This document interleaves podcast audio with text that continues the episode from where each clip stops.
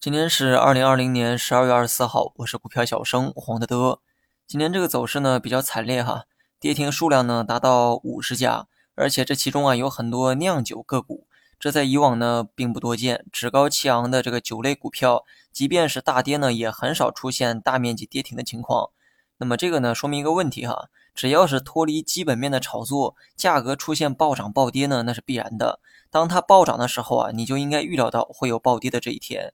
至于今天大盘呢，则完全按照我们预期的走。昨天尾盘的那个拉升啊，给了三十分钟周期一个趋势。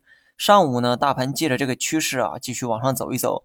那么从周期来看，这种反弹呢，最多预期三十到六十分钟。因为再往多了看啊，就要形成日线级别的反弹。但反观这个日线，二十日均线周围呢，仍有压力。昨天中午啊，也在冲高之后做了回撤，而且周二暴跌形成的套牢盘也会形成一定的抛压。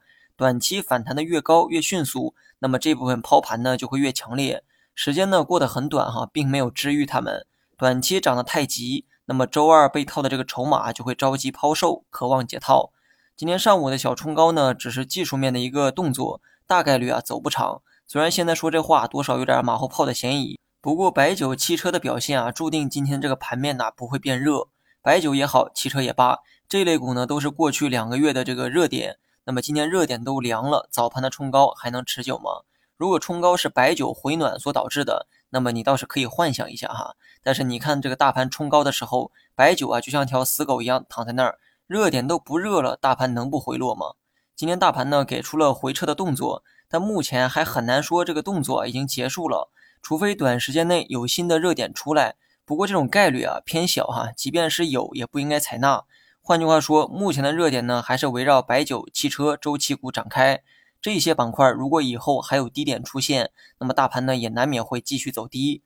这种回撤啊，不一定是连贯的，就像昨天那样，没准也会来个小阳线做个整理。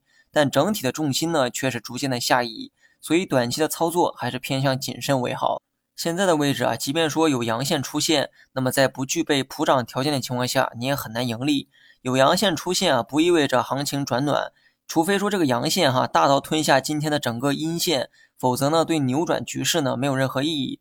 那么这种走势啊出现的概率小不说，你还得寄希望于领导们的力量，希望领导们放出点利好刺激市场才行。好了，以上全部内容，下期同一时间再见。